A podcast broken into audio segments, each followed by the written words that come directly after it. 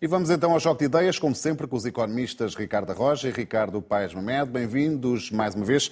Ricardo Roja, sexto lugar na União Europeia na atratividade de investimento estrangeiro, 248 novos projetos em 2022, revela este estudo. Uhum. Portugal está, de facto, a mostrar força neste pilar fundamental da economia?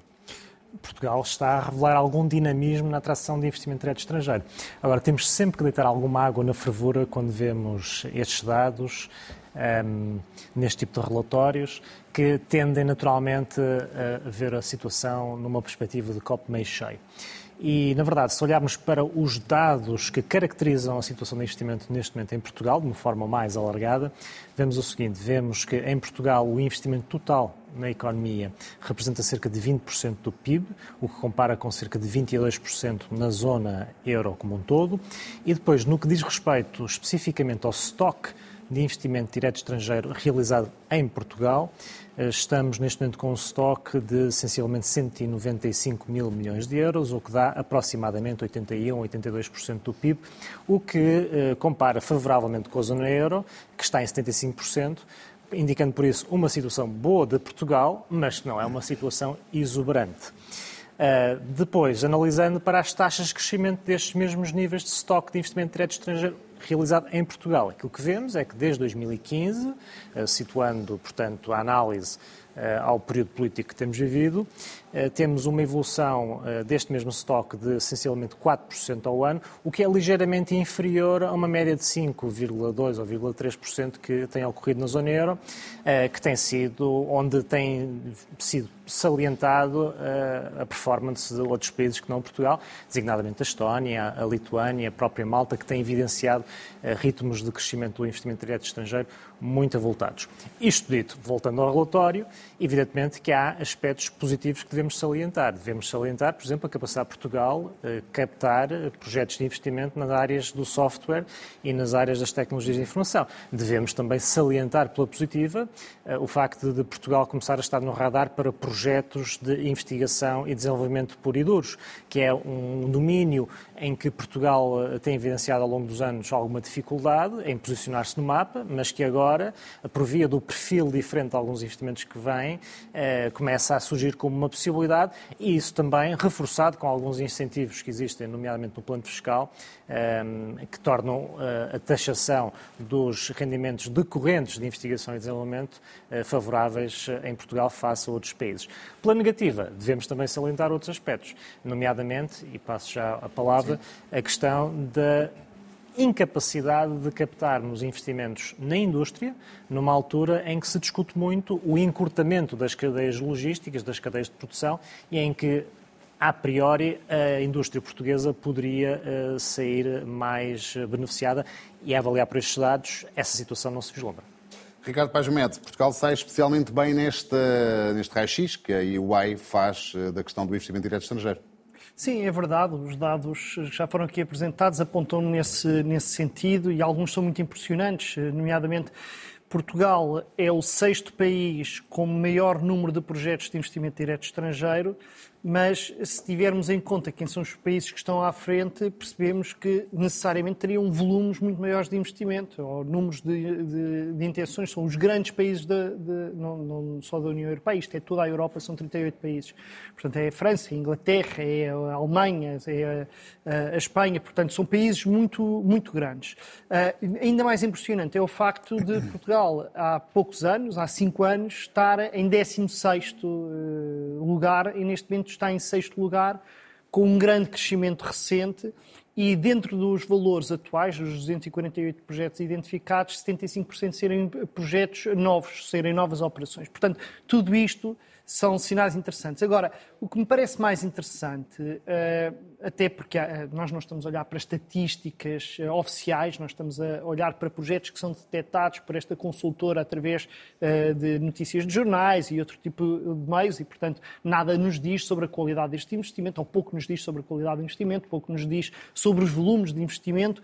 Em qualquer caso, eu acho que o que é mais interessante é percebermos algumas das coisas que são ditas neste relatório, que são muito contraintuitivas. As pessoas que, que seguem o debate público todos os dias sobre a economia e a sociedade portuguesa não esperariam dizer e atenção que isto é dito através de entrevistas a investidores estrangeiros, pessoas que conhecem o país olhando a partir de fora, estas pessoas que procuram um país onde investir e olham para as características dos diferentes países, o que é que dizem Portugal?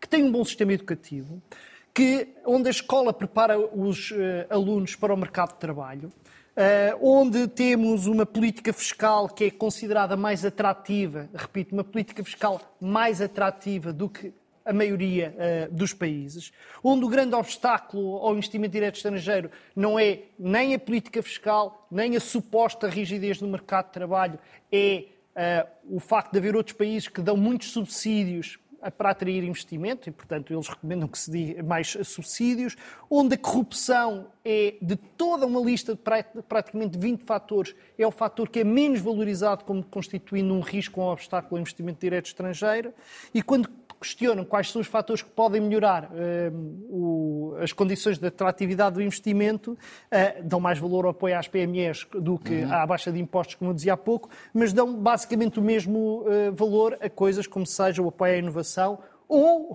uma coisa interessantíssima, a qualidade de vida dos trabalhadores nas cidades. Isto é, uma das coisas que este relatório nos diz é que um dos fatores hoje cruciais para que Portugal seja um país com grande capacidade de atração de investimento estrangeiro é o facto de proporcionar qualidade de vida é o facto de proporcionar estabilidade social. E, portanto, todos aqueles que têm uma estratégia de desenvolvimento para o país que é baseado na conflitualidade social, que é, ou que é, é baseado na, no menosprezar daquilo que são as condições de vida dos trabalhadores, eh, são, deveriam provavelmente pensar duas vezes, porque claramente hoje eh, não se constrói a competitividade do país Uh, destruindo salários, destruindo os serviços públicos, destruindo os transportes públicos.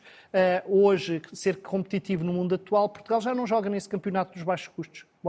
Joga no campeonato da sofisticação, da qualidade de vida, da, da, da, competência das pessoas e das empresas. E eu acho que, desse ponto de vista, é um exercício bastante interessante ouvir falar aqueles que nos olham de fora. O Ricardo Roja tem insistido aqui neste programa uh, recorrentemente na, necessidade de se baixar uh, os impostos sobre as empresas para atrair o investimento. Uh, de facto, como diz aqui o Ricardo Paz Med, nas recomendações para que Portugal seja ainda mais atrativo para o investimento estrangeiro, a, a questão fiscal não está no topo. Surgem questões como a formação, a estabilidade ambiental, a regulação, o apoio às PME e só em quarto ou quinto lugar é que aparece a questão dos impostos. A questão fiscal é ou não é relevante na atração do investimento? Vocês não leram o mesmo relatório que eu nessa vertente, porque o relatório diz muito claramente, teríamos que situar agora exatamente qual o quadro, que o fator menos atrativo em Portugal é a fiscalidade, o IRC em particular. De resto, não, nas tais... Mesmo, nas tais eu tenho um relatório aqui, lá, se me disseres qual é o, o grave que eu digo. Ver eu, eu, eu, eu ajudo. É As duas áreas consideradas menos atrativas, menos as mais negativas pelos potenciais investidores, são os incentivos do Governo Central, 46%. Incentivos. Incentivos do Governo Central uh, e os impostos das empresas, 42%. Pronto, são as áreas consideradas menos... Mas, por outro lado, nas recomendações, e as recomendações para que Portugal seja mais atrativo, a questão dos impostos, eu tenho aqui essa folha, uh, em quarto lugar, uh, promover um sistema de impostos uh, para, eficiente, eficiente para atrair investimento. ao regime fiscal, Sim, não é? Portanto, as medidas a fazer é investir na educação, nomeadamente conseguir criar competências com mais procura no mercado. De resto, um dos aspectos que o relatório indica, como um aspecto negativo em Portugal, é que há uma rigidez grande no conjunto de competências que são estimuladas pelo ensino e aquelas que as empresas mais procuram, ou seja, ali há um certo desajustamento, um certo desfazamento, e, portanto, o relatório propõe eh, precisamente que haja uma maior proximidade entre empresas e o sistema educativo, a fim de que as competências que são eh, instruídas nos alunos sejam mais próximas das necessidades efetivas das empresas. Eh, depois menciona, efetivamente, a questão da fiscalidade e menciona também a questão dos custos laborais, que é uma indireta, como por assim dizer, às contribuições sociais e próprio IRS que incide sobre o, o, o fator trabalho.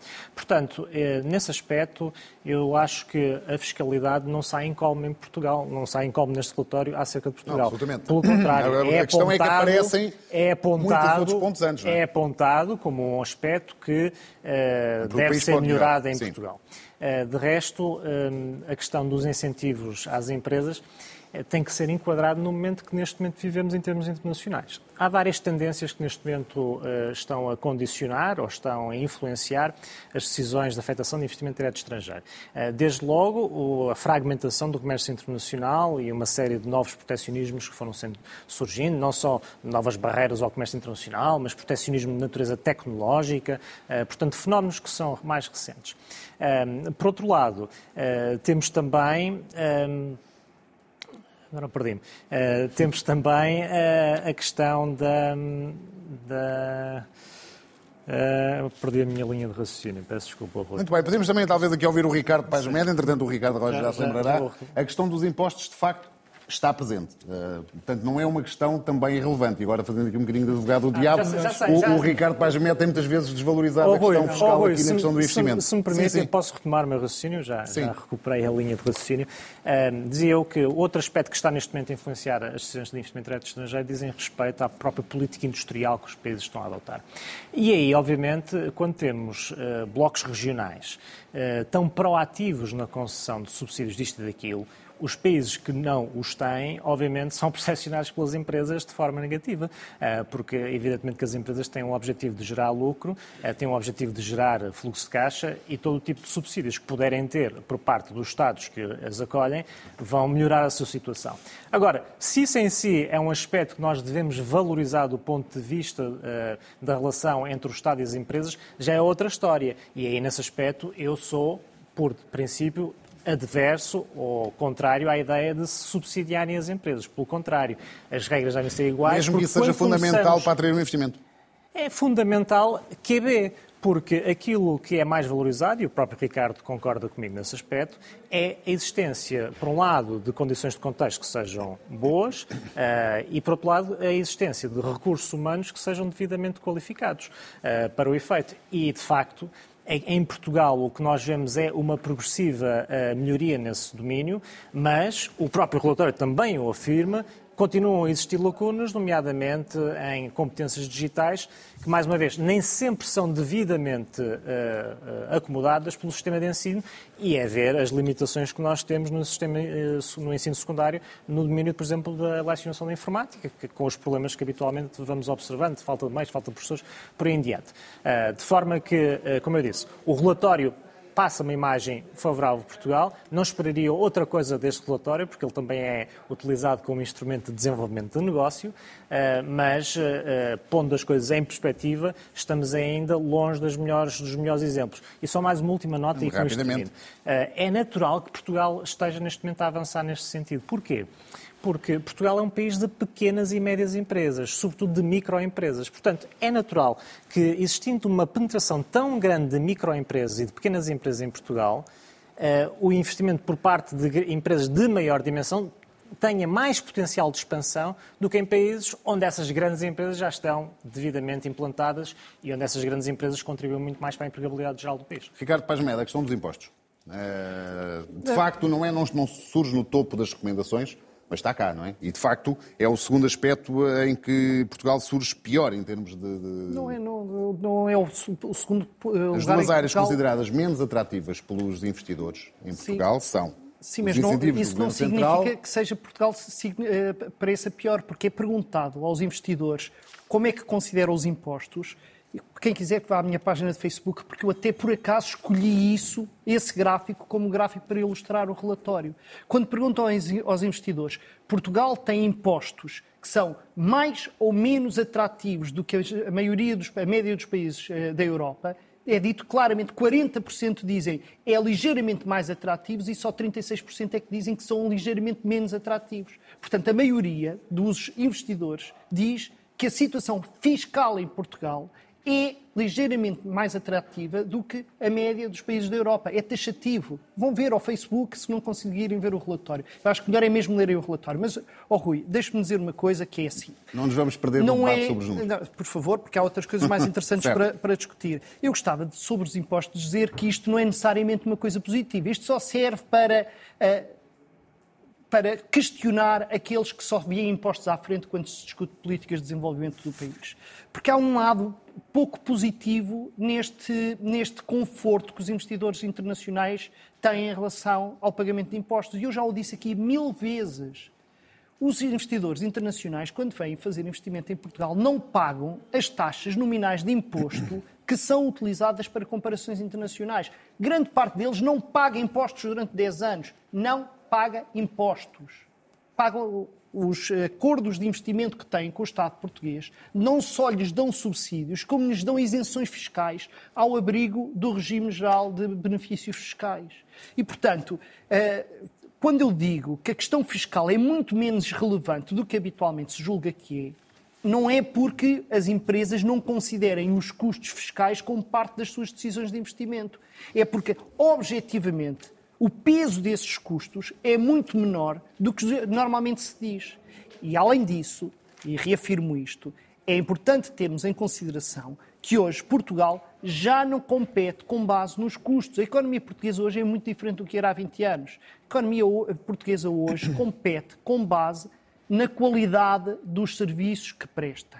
E serviços entendidos aqui em termos gerais, pelo tipo de mão de obra qualificada que tem, pelo tipo de quadro regulamentar existente, pelas instituições do país, pela segurança, pelo bem-estar e nem tudo são rosas. O relatório diz de uma forma clara: nós temos problemas ainda na eficiência da administração e da regulação dos setores, diz que temos problemas na fiscalidade, não tanto no valor da fiscalidade, mas na estabilidade, estabilidade. fiscal e na eficiência do sistema fiscal, que são aspectos que eu tenho aqui dito sistematicamente, muito mais importante do que a questão do nível é a previsibilidade da fiscalidade no país. E, além disso, também chega a, a chamar a atenção por outras coisas. Não é, eu não estou nada de acordo com esta leitura de, sobre as escolas. O relatório é extremamente elogioso em relação às escolas. O que diz em relação às falhas da educação em Portugal tem a ver com a formação e a requalificação de adultos. O que diz em Portugal é as escolas e as universidades não respondem às necessidades de requalificar adultos. E percebe-se a importância disto, porque Portugal está nesta situação paradoxal, que é, tem uma das uh, juventudes mais bem qualificadas de toda a Europa, e ao mesmo tempo, quando olhamos para o grosso da população mais velha, mas ainda em idade ativa, tem nos níveis de escolaridade mais baixos de toda a Europa. E isto é paradoxal. E, portanto, o que eles estão aqui a dizer é. E constitui é um entrave também, não é? Não temos políticas de formação, não temos políticas de progressão nas, nas carreiras associadas à formação e à requalificação das pessoas, e eles apontam isso como um problema fundamental. Ricardo Roja, já aqui tocou neste ponto, eh, software e tecnologias de informação, vendas e marketing. São estes os principais, uh, as principais áreas onde houve investimentos. Uh, isto, de alguma forma, representa que está, de facto, a haver uma transformação da economia portuguesa? Ah, o que está neste momento. Ou seja, muitas é vezes é... diz que Portugal é só turismo. Uh, isto significa que há, de facto, algo a mudar? Ah, há, evidentemente, há aqui uma evolução no sentido de haver um investimento direto estrangeiro cada vez mais focado no setor dos serviços, que obviamente não são apenas turismo, e é importante que Portugal tenha. Uh, novas áreas de, de, de, novos projetos empresariais e o relatório, nesse aspecto, faz referência a uma série de nomes que qualquer pessoa minimamente uh, uh, atenta ao panorama internacional das empresas reconhecerá.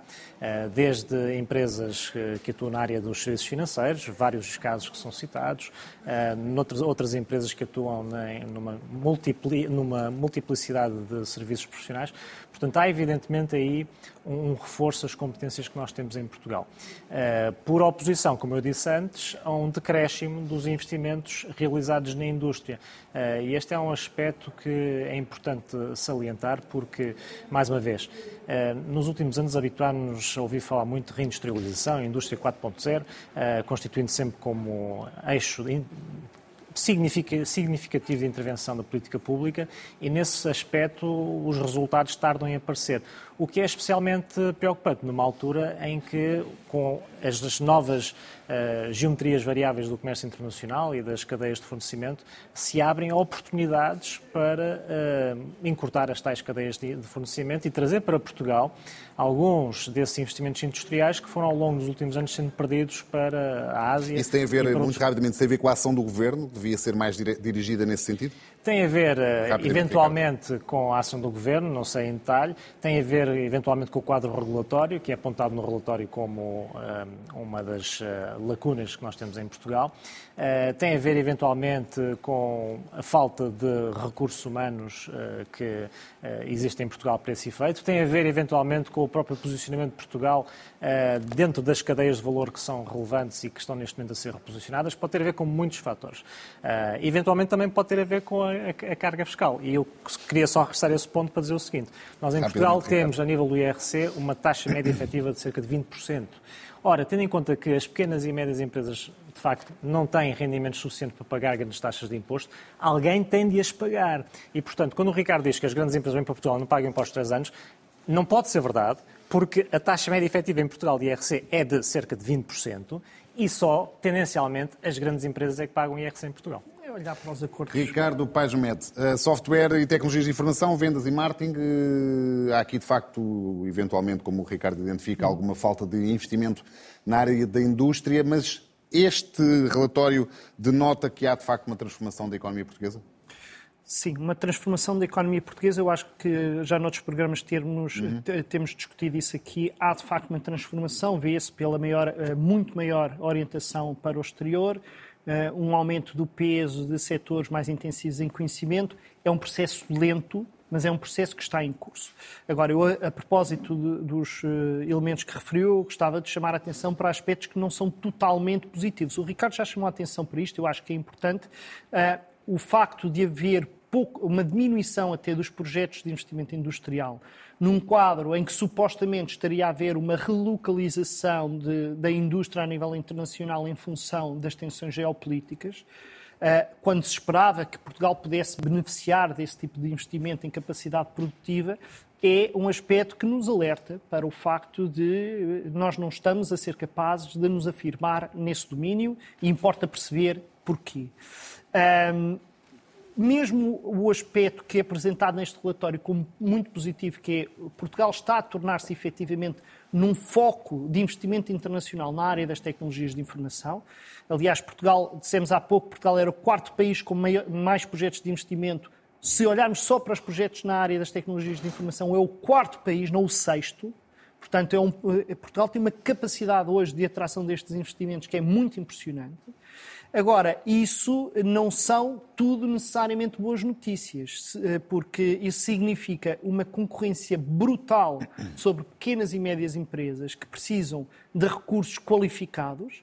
E se estas empresas, em geral, não têm muita dificuldade em uh, recortar pessoas porque pagam salários claramente acima da média, uh, começa a haver uma dificuldade muito grande de empresas, até de empresas bastante competitivas, uh, mas que para todos os efeitos têm dificuldade em pagar uh, salários muito elevados a técnicos de informática. Por repare, não é só nós podemos dizer, bom, se querem ter estas pessoas que lhes paguem mais, só que nós não podemos ter uns trabalhadores na empresa a receber muito mais do que todos os outros e mais do que os gestores e mais do que toda a gente, porque cria desequilíbrios nas empresas e a maior parte das empresas não consegue consegue fazer isso e muitas não conseguem mesmo do ponto de vista de liquidez.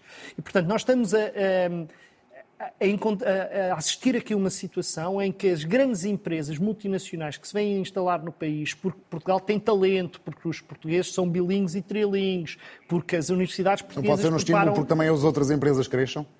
Quer dizer, não é muito. É o contrário, porque se absorvem os recursos disponíveis, se absorvem tudo que é pessoal eh, qualificado nestas áreas, se absorvem todos os que há de melhores, são as multinacionais que estão a ficar com os recursos que Portugal está, eh, no fundo, a investir, nos quais Portugal está a investir ao longo das décadas. E isto é um problema, isto é um desafio, isto faz com que, do meu ponto de vista, o Estado português deva ser extremamente criterioso. Esta ideia de que todo o investimento é bom é uma loucura, quer dizer, temos assistido eh, ao governo nos últimos anos, aos últimos governos, na verdade, nos últimos 10, 15 anos, tudo que é investimento para Portugal é bom. Imobiliário, turismo, tudo, call centers, tudo. Bom, há investimento que é predatório, o investimento imobiliário e turismo é predatório do espaço da cidade e o investimento em tecnologias de informação pode ser predatório dos recursos disponíveis, não apenas das, dos técnicos para lá vão trabalhar, mas até das relações com as universidades, porque eles financiam muito bem os projetos para captar uh, investigadores universitários. E, portanto, nós não devemos ter a ambição de atrair qualquer espécie de investimento. Nós devemos olhar muito bem para o custo-benefício e apenas dar subsídios e incentivos fiscais a empresas que têm uma grande capacidade de arrastamento do tecido económico, empresas que têm interação, empresas multinacionais que têm interação com empresas locais que possam dessa forma arrastar o tecido económico, porque senão simplesmente o que vão eh, fazer é um crowding out, é um sugar de todos os recursos que estão disponíveis no país. Ricardo Pajamete, Ricardo Roja, mais uma vez, obrigado pela vossa presença. É tudo, pode ver ou rever este programa em RTP Play e ouvir em podcast eh, nas plataformas digitais. Nós voltamos eh, na próxima terça-feira. Até lá, tenha uma excelente semana.